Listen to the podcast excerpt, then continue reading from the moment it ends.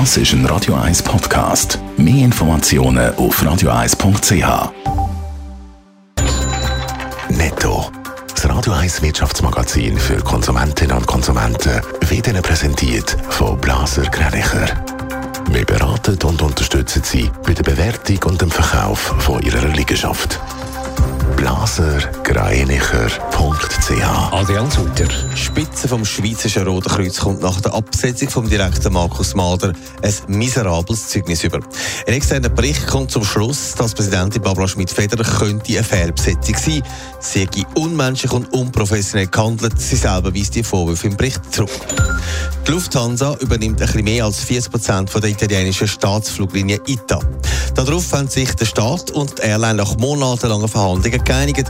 Der Kaufpreis liegt bei 325 Millionen Euro, hat die Lufthansa am Abend mitteilt. Gewerkschaften von der Deutschen Bahn wollen im Moment auf weitere Streik verzichten. Das ist angekündigt worden, nachdem die Deutsche Bahn im Tarifstreit offenbar ein besseres Angebot vorgelegt hat. Seit dem Dienstag laufen die Verhandlungen und sie sollen nächste Woche weitergehen. Zwei Monate ist es her, seit der Bund Credit Suisse hat müssen vor dem Konkurs retten. Für Finanzministerin Karin Keller-Sutter eine Zeit, die sie nicht mehr wird vergessen. Adrian Sutter heute hat sie im Interview im Tagi ausgepackt.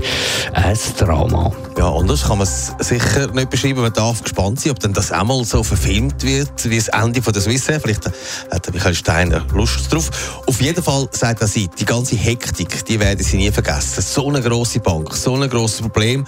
Und dann müssen wir das unter Druck so schnell lösen. Sie haben sogar das Zeitgefühl verloren, nicht mehr gewusst, an welchem Tag das überhaupt sei. Was ihr aber auch geblieben sagt, das sagt die Zusammenarbeit im Bundesrat gewesen, das hat sehr, sehr gut funktioniert. Es ist ja auch noch über Geld geredet worden. Da ist ja einiges versprochen worden und geflossen und auch der Bund hat schon Geld verdient an der CS-Rettung. Der Bund hat 100 äh, Milliarden Soforthilfe gesprochen und von denen ist das meiste scheinbar schon zurückgezahlt worden. Noch 5 Milliarden sind offen. Das werden aber auch bald gezahlt sein, ist Karin Keller-Sutter zuversichtlich. Und durch die Prämie von dem Geld hat der Bund bis jetzt schon 100 Millionen Franken verdient. Netto, das Radio 1 Wirtschaftsmagazin für Konsumentinnen und Konsumenten.